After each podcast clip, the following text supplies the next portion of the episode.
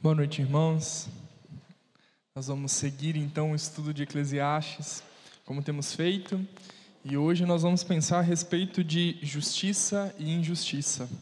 Nós temos conceitos a respeito disso. A legislação tem o seu conceito, os teóricos têm os seus conceitos, a Bíblia tem o seu conceito, mas acima de tudo nós entendemos que o nosso Deus é justo. E é dele que vem esse padrão que nós temos de justiça, ou pelo menos é dele que nós devemos buscar o nosso padrão de justiça.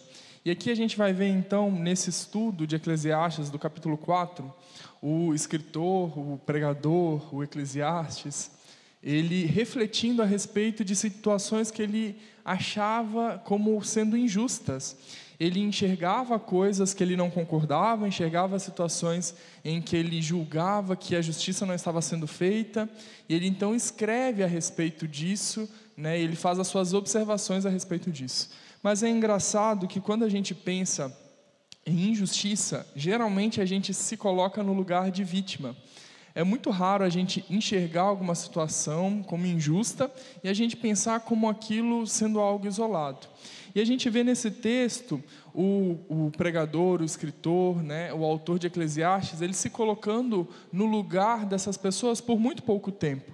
Porque apesar dele enxergar a injustiça, ele começa a trazer tudo para si. E aí o texto lido então pelo pastor Dan no começo é um texto de Paulo muito importante, em que Paulo fala o seguinte: olha, não estou preocupado com o que vocês dizem de mim, porque eu não estou preocupado nem com o que eu penso a respeito de mim. Eu não posso me medir pelo que vocês pensam, e eu também não posso me medir pelo que eu julgo de mim mesmo. Afinal, só tem alguém que pode me julgar, que é o próprio Deus, e esse Deus é justo. Quando a gente pensa nas situações que nós passamos, por problemas e dificuldades que nós temos, às vezes a gente se sente injustiçado.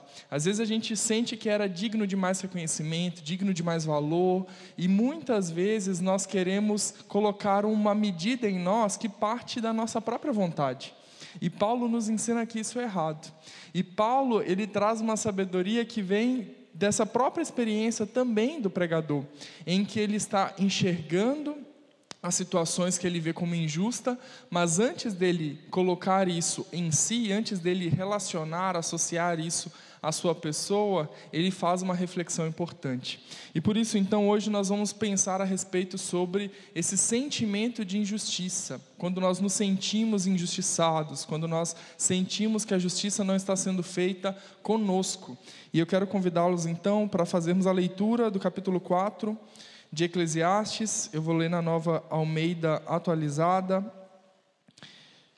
Eclesiastes capítulo 4, nós vamos ler todo o capítulo. Diz assim: Vi ainda todas as opressões praticadas debaixo do sol Vi as lágrimas dos que foram oprimidos, sem que ninguém os consolasse. Vi a violência na mão dos opressores, sem que ninguém consolasse os oprimidos. Por isso considero mais felizes os que já morreram, mais do que os que ainda vivem. Porém, mais felizes ainda do que uns outros é aquele que ainda não nasceu e não viu as más obras que se fazem debaixo de sol. Então eu vi toda a fadiga e toda a habilidade no trabalho provém da inveja do ser humano contra o seu próximo. Também isto é vaidade e correr atrás do vento. O tolo cruza os braços e destrói a si mesmo, mas é melhor um punhado de descanso do que ambas as mãos cheias de trabalho e correr atrás do vento. Então considerei outra vaidade debaixo do sol: um homem sem ninguém, que não tem filhos nem irmãos, mas que não cessa de trabalhar e cujos olhos não se fartam de riquezas. Ele não pergunta: para quem estou trabalhando, se não aproveito as coisas boas da vida? Também isso é vaidade e enfadonho trabalho. Melhor é serem dois do que um, porque maior é o pagamento pelo seu trabalho. Porque se caírem, um, se le... um levanta o companheiro. Mas ai do que estiver só, pois caindo não haverá quem o levante. Também, se dois dormirem juntos, eles se aquecerão. Mas se for um sozinho, como se aquecerá? Se alguém quiser dominar um deles, os dois poderão resistir o cordão resistir. O cordão de três dobras não se rompe com facilidade. Melhor é o jovem pobre e sábio do que o rei velho e tolo, que já não se deixa admoestar porque ele saiu da prisão para reinar, embora tenha nascido pobre em seu reino. Vi todos os viventes que andam debaixo do sol, com o jovem sucessor que ficará no lugar do rei.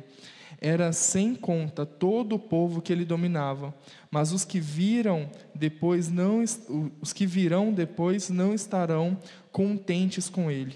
Na verdade, também isto é vaidade e correr atrás do vento.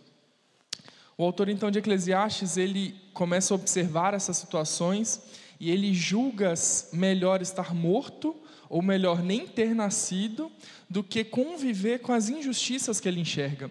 Ele olha para a sociedade ele pensa: eu vejo pessoas sendo oprimidas, pessoas sofrendo, eu vejo pessoas enxergando o sofrimento de outras e não consolando, não ajudando, não fazendo nada, e por isso era melhor estar morto.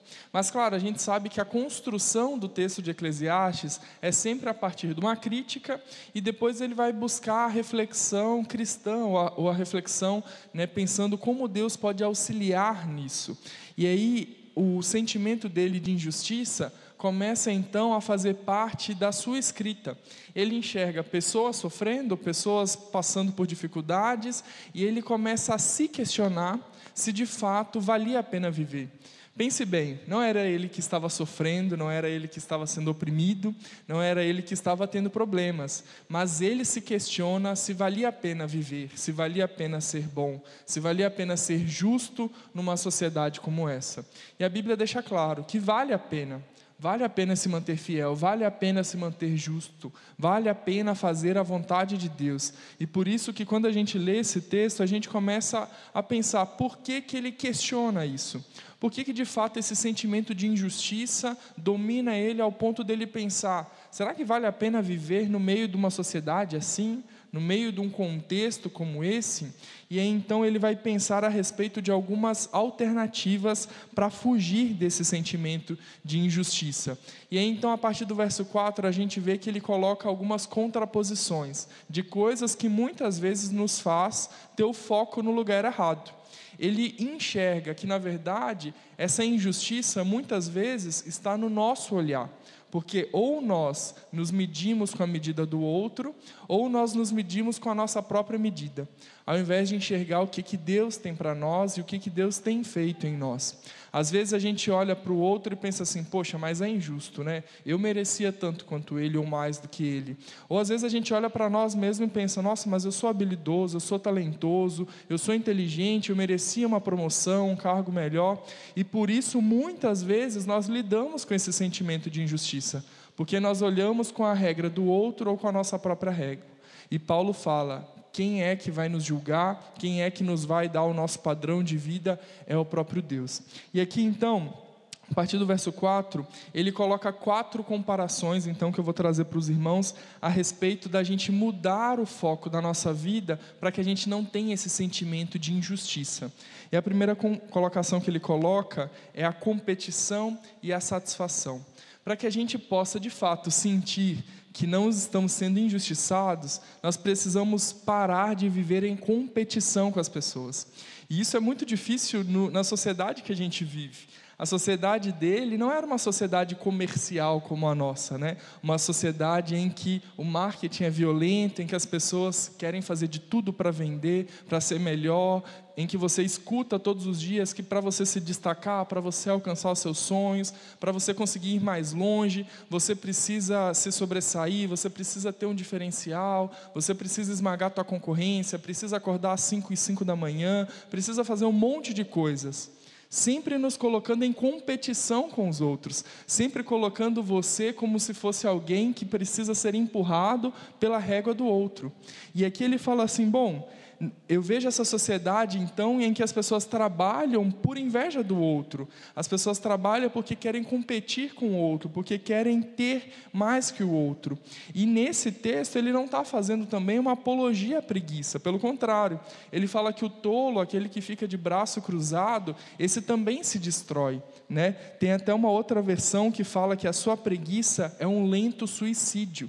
Então, aqui o autor não está falando assim já que a competir não vale a pena, fique à toa, fique em casa, fique esperando a morte chegar. Nós já estudamos isso em Tessalonicenses, né, esse recado que Paulo dá àquela igreja que eles precisavam continuar esperando ativamente a volta de Cristo. E o recado aqui do pregador, do escritor, não é simplesmente assim, fique parado, aguarde que as coisas vão cair na sua mão. Não é isso. Mas também não é viva uma vida competitiva em que você precisa ser impulsionado ou motivado pelos ganhos dos outros, pelas conquistas dos outros. E a nossa sociedade, infelizmente, é assim. As pessoas trocam de carro e a gente para de se contentar com o nosso carro. As pessoas trocam de casa ou adquirem bens e a gente começa a ficar incomodado. A gente pensa assim: poxa, mas eu também queria viajar para tal lugar, eu também queria ter uma liberdade, eu também queria fazer tal coisa. E aí ele fala: isso não vale de nada. Pare de se preocupar com isso. E ele coloca essa comparação dos punhados, que é muito interessante. Ele fala: é melhor ter um punhado de descanso do que dois punhados de trabalho sem descanso, de trabalho exaustivo, de trabalho em que você não vai conseguir nada com isso. Muitas vezes nós não trabalhamos porque as coisas nos faltam. Muitas vezes nós trabalhamos porque nós não estamos contentes e satisfeitos com o que já temos.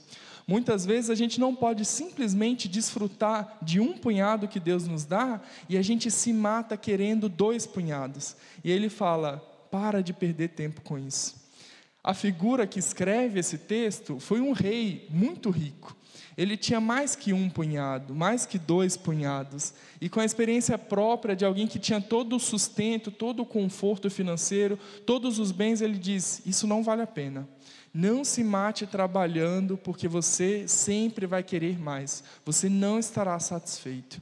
E aí então a gente precisa entender essa primeira lição para que a gente não fique com esse sentimento de injustiçado. Ao invés de a gente competir com o outro, da gente se medir com o outro, a gente precisa ficar muito satisfeito com o que nós já temos. Satisfeito porque Deus nos dá a oportunidade de trabalhar. Satisfeitos porque, mesmo quando não trabalhamos, Deus não tem deixado faltar. E as pessoas não trabalham o tempo todo exaustivamente simplesmente porque falta, mas porque querem mais e se comparam com os outros. Nós vivemos numa sociedade, num mundo em que a competição é o que motiva as pessoas a acordarem na segunda-feira, a levantarem, a trabalharem. As conquistas, os ganhos, são aquilo que fazem com que as pessoas percam noites de sono, que as pessoas tomem remédios controlados, que as pessoas façam, façam, façam, façam. E aí o convite desse autor é o seguinte: pare, reflita, você precisa disso? Ou você simplesmente está se, está se comparando com o outro? Você simplesmente está competindo com o outro. Você está sendo movido por inveja ou por um chamado de fato de Deus. Nós já falamos sobre isso nessa série de Eclesiastes. O trabalho é um chamado de Deus e a gente tem que enxergar isso como com o propósito certo. Se eu simplesmente trabalho querendo buscar, obter bens, o trabalho se torna um fim em si mesmo e ele perde o sentido. E por isso nós precisamos viver mais satisfeitos. A gente pode querer ter uh, conforto, a gente pode querer ter as coisas, mas isso não pode tomar a nossa vida. Isso não pode se tornar uma ganância. Isso não pode ser o centro de todas as coisas. Por isso, sejam satisfeitos, se contentem com o que nós temos. Quando a gente parte de uma festa da gratidão, né, em que a gente pôde ver tantas coisas que Deus tem feito, olhar para a nossa vida, refletir para a nossa vida, foi uma semana bem engraçada, assim, da gente olhar e pensar, bom, agora eu me comprometi com a minha oferta, dediquei, eu devolvi a Deus tanto que Ele me deu, e será que eu continuo satisfeito? Eu fico pensando, poxa vida, mas talvez esse dinheiro vai me fazer falta, eu podia fazer tal coisa com esse dinheiro, ou a igreja não precisa dessa minha oferta, tem tanta gente lá que recebe mais que eu e que poderia dar mais, e a gente acaba se competindo, se comparando, e a gente perde tempo, então, ao invés de sendo contentes e satisfeitos com o que temos, enxergando sempre os outros. E então, do verso 4 ao verso 6, ele faz essa primeira análise, e a segunda análise que ele faz, então, do verso 7 ao verso 8, é sobre acúmulo e diversão. E aí ele fala que muitas vezes as pessoas acumulam, acumulam, acumulam, e não param para desfrutar daquilo que trabalhou, daquilo que fez. Quando a gente pensa em acúmulo, a gente vê pessoas que têm muitos bens, pessoas que só querem bens e mais bens, e pessoas que não desfrutam dos próprios bens. E ele cita um exemplo que talvez hoje em dia parece um exemplo de filme, né? Eu já assisti filmes assim de pessoas que passam celebrações sozinhas, né? Se você já assistiu talvez algum filme assim de uma pessoa rica, mas que trabalhou tanto que perdeu contato com a família, teve que passar o Natal sozinho, parece uma história de filme. Mas a Bíblia já relata isso milhares de anos atrás como uma observação do próprio pregador. Ele olha e fala: "Eu vi uma pessoa que trabalhou tanto que ele perdeu contato com a família e o que, que adiantou? Não tinha filhos, não tinha irmãos, não tinha ninguém para deixar e ainda assim não aproveitava a sua vida. Ele estava acumulando, acumulando, acumulando e simplesmente para quê? A vida, ela é muito mais do que a gente ficar alienado, trabalhando, trabalhando, buscando cumprir metas, objetivos e acumular as coisas. Porque a gente não sabe se a gente terá tempo para desfrutar. Nós não sabemos se nós vamos conseguir aproveitar daquilo que nós estamos querendo construir. Nós não sabemos quanto tempo nos resta e afinal você está acumulando para quê? Para quem? É, eu li uma frase essa semana sobre esse texto, né, um teólogo dizendo que se você quer deixar algo para o seu filho de fato, dê a ele a capacidade de se sustentar, a capacidade de produzir a sua própria riqueza. Porque afinal você pode pensar, eu quero construir um patrimônio, bens para dar segurança à minha família, para que meus filhos, para que meus netos tenham estabilidade, mas quem te garante que isso vai acontecer? Quem te garante que eles não vão falir? Quem te garante que se você não ensinou a eles a lidar com dinheiro, eles vão conseguir fazer isso? Então, pode pensar no cuidado e no sustento da sua família, mas pare de ficar preocupado querendo acumular coisas. Desfrute, usufrui da vida também. Aproveite que essa vida que o Senhor nos dá é uma só e talvez nós teremos oportunidades que são únicas mas por isso nós precisamos aproveitar essa vida e aproveitar essa vida junto com Deus. Nenhum patrimônio que a gente construir aqui vai ser capaz de nos trazer de volta relacionamentos, de nos devolver tempo com a nossa família. E nós não fomos criados para construir patrimônio. Deus não criou Adão e Eva no jardim e falou assim: olha, agora vocês vão construir casas, vão construir bens, vão construir uh, patrimônio para vocês. Eles estavam ali para compartilhar a vida, para desfrutar da presença de Deus. E muitas vezes a gente se esquece disso. A gente é colocado na terra e a gente, desde pequeno, é impulsionado a buscar, a construir, a acumular, a ter estabilidade e se esquece que Deus nos criou para nos relacionarmos. Então, usufrua da vida que Deus te deu mais do que simplesmente acumule. Ali ele usa uma palavra engraçada, né, que é diversão. E talvez você pense assim, bom, eu já sou um adulto, né, para eu ficar buscando diversão. Eu não sou um aventureiro. Eu não sou alguém que tem sede de entretenimento, que quero uh, estar rindo o tempo todo. Eu sou uma pessoa madura. Mas quando a gente olha para essa palavra ali, diversão, é mais do que simplesmente brincadeiras ou coisas infantis, adolescentes, juvenis. Ali ele está falando sobre, de fato, aproveitar, se contentar, se alegrar. Né? A vida sem você se alegrar não é uma vida sem graça. A vida, se você simplesmente pensar em trabalhar, trabalhar, acumular, é uma vida que não há alegria. E com o Senhor, na direção da nossa vida, nós recebemos alegria plena. Então, para que nós não nos sentimos então injustiçados, a gente precisa tirar o foco, o foco do acúmulo e precisamos colocar o nosso olho no desfrute, em usufruir aquilo que Deus nos dá, em participar com alegria, em nos divertirmos com as possibilidades que Deus nos dá. Porque se a gente ficar sempre pensando assim, ai, mas eu queria mais, eu queria mais, você nunca vai chegar ao ponto que você queria. Você sempre vai se sentir injustiçado, você sempre vai sentir que você merecia mais e vai faltar tempo então para você aproveitar a vida que o Senhor te deu. Terceira coisa então que ele faz do verso 9 até o verso 12 é sobre o isolamento e a cooperação. E aí então tem um texto muito conhecido, né, que é o texto do cordão de três dobras que nós cantamos, que muitas vezes a gente aplica simplesmente ao casal. E de fato, né, o, o, texto fala sobre isso. Afinal, o texto fala sobre dois dormirem né, e poderem se aquecer. Ele não está falando de uma pessoa e seu lençol térmico, né, ele está falando do casal. E quando a gente olha para esse texto, muitas vezes a gente restringe a isso. Né? A gente só pensa assim: bom, ele está falando sobre dois se ajudarem, sobre a caminhada, enfim. Mas o texto traz um princípio em que muitas vezes a gente anda isolado, a gente anda sozinho e se esquece que, junto com outras pessoas, a gente pode chegar mais longe. Junto, primeiro, com a sua família, com seu cônjuge, né? mas também em cooperação com a sociedade, em cooperação com outras pessoas. Eu tenho certeza de que a maioria de vocês né, aqueles que já são casados, aqueles que experimentaram isso, né, sabem como um pode ajudar ao outro no trabalho, como um pode dar força para o outro na caminhada, como isso agrega. Mas não é só sobre isso, porque há pessoas que são solteiras, há pessoas que são viúvas, há pessoas que são sozinhas e que talvez não terão outro matrimônio. Então essa pessoa vai ficar se sentindo só, essa pessoa vai ficar se sentindo isolada, essa pessoa vai ficar se sentindo incompleta? Não. A palavra de Deus nos ajuda a andar em cooperação, a andar em comunhão, andar uns com os outros. E nós precisamos entender que de modo isolado a gente só faz X mas se a gente fizer junto, a gente pode fazer muito mais. Eu, sozinho, não consigo fazer tanto quanto a Emanuel precisa. E eu tenho certeza que com a ajuda de cada um, cooperando, trabalhando e servindo, nós podemos fazer muito mais. E o que ele fala então é o seguinte: ele pensa, bom, eu vejo a pessoa sozinha e essa pessoa então, ela não consegue fazer, ela não consegue alcançar. Mas se ela tiver ajuda, então, ela não vai se sentir injustiçada, porque ela consegue fazer mais, ela consegue obter mais. Se a gente pensar num exemplo agrícola que era muito comum naquela época, né?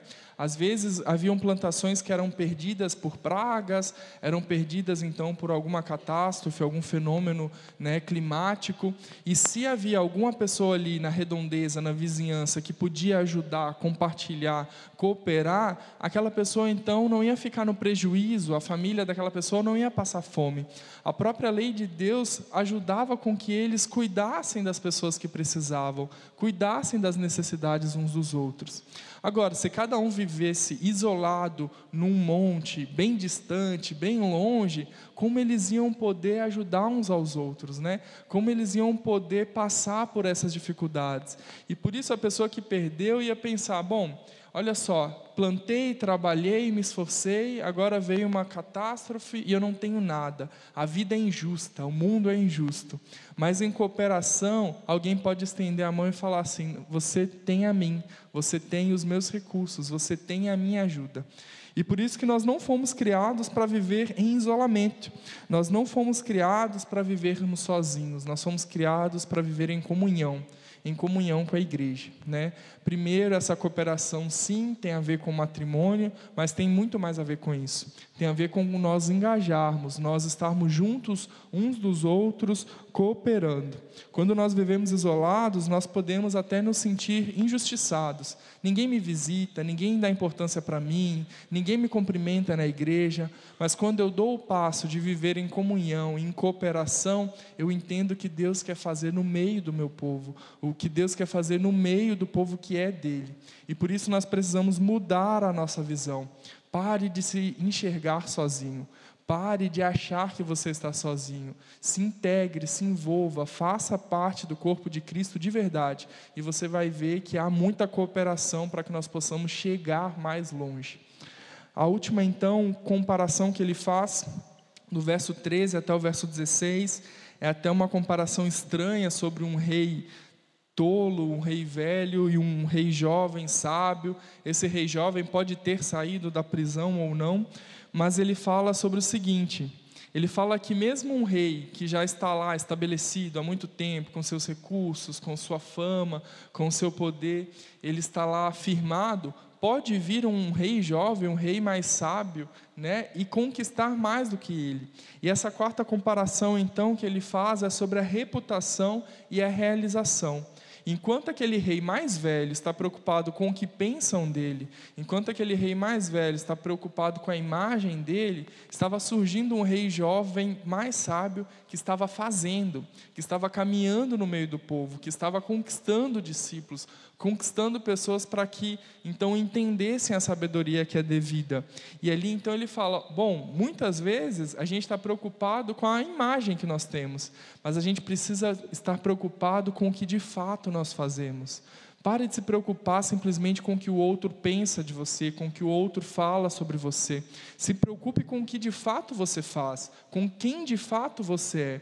Se preocupe em estar em dia com a vontade de Deus. E isso é mais importante do que simplesmente como as pessoas te enxergam. Maquiavel então dizia que era melhor para o rei ser temido do que amado.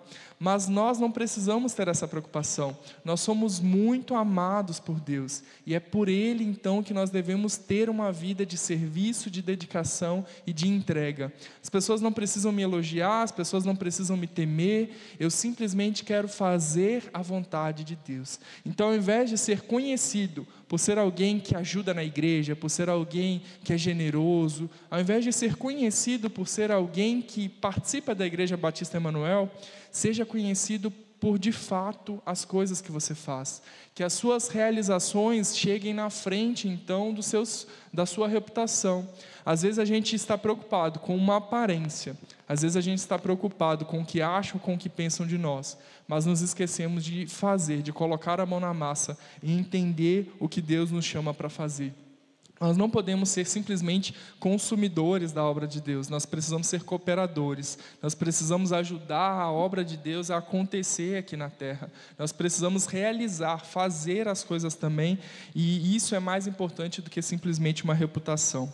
Então, se você está preocupado com a sua reputação, com o que pensam, com o que dizem de você, sempre você se sentirá injustiçado ou sempre você sentirá que é merecedor demais. Mas na verdade, um cristão sabe o que faz e o seu testemunho está de acordo com a sua vida. Deus ele enxerga tudo que nós fazemos e é para ele que nós fazemos. Deus enxerga quem de fato você é quando sai dessas quatro paredes. Deus enxerga a sua motivação quando você vem até o culto, quando você vai até o ministério servir. Deus te conhece.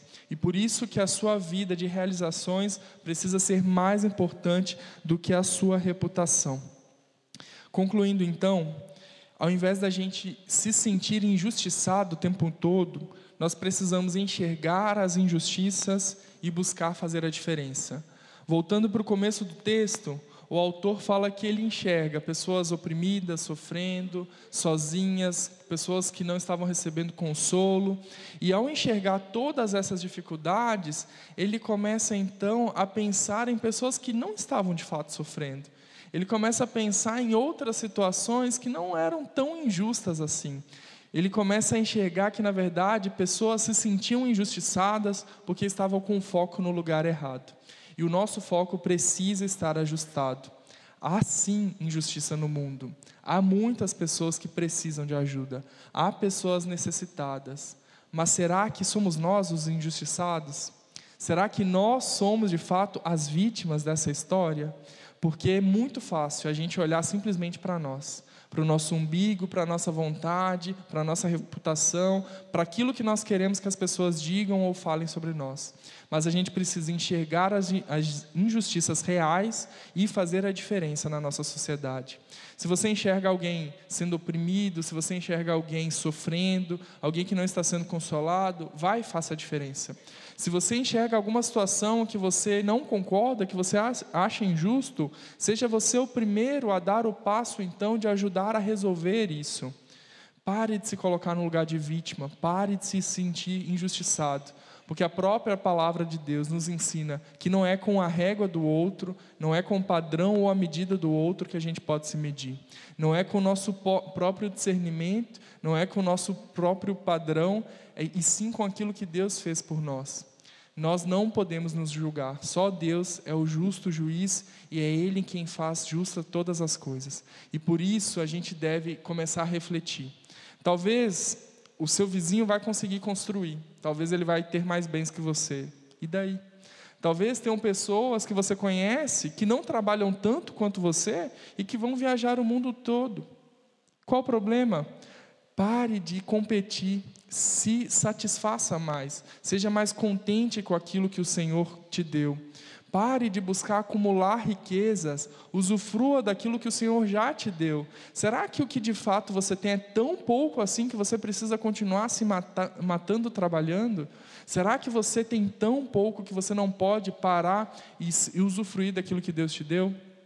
Nós também temos que entender que sozinhos nós não fazemos nada. Nós precisamos uns dos outros, precisamos trabalhar e servir em cooperação. E antes da nossa reputação, se preocupe com quem de fato você é e com aquilo que de fato você faz. E se a gente mudar o foco da nossa vida para essas injustiças, que na verdade são erros de visão, nós vamos entender que Deus nos dá muito mais do que nós merecemos. Nós não merecemos nada, nós merecíamos a morte. Nós recebemos justiça por meio de Deus. E quando a gente é justificado pelo Senhor, a gente não precisa se sentir injustiçado. Quando eu recebo uma vida justificada, uma vida nova, lavada pelo sangue de Jesus, eu não preciso achar que eu mereço mais, eu não preciso achar que eu preciso de mais, eu me satisfaço e eu me contento com aquilo que o Senhor tem para nós. Vamos orar? Senhor, nós queremos te agradecer, porque a tua palavra nos ensina que nós podemos, Pai, sim, enxergar o Senhor e a satisfação que vem de Ti. Nos ajuda, Pai, a nos contentar, nos ajuda a nos satisfazer, nos ajuda a andar em cooperação e sermos aquilo que o Senhor nos chamou para fazer. Antes de reputação, antes de comparação, antes de acúmulo, nós queremos enxergar qual é o padrão que o Senhor tem para a nossa vida. E por isso nós te agradecemos, Pai, porque o Senhor é um Deus justo e que nos presenteia com a justificação e nós não precisamos mais nos sentir injustiçados, porque do Senhor nós recebemos a vida eterna que nós não merecíamos. Obrigado, Pai, por esse presente tão grande. E assim nós oramos em nome de Jesus. Amém.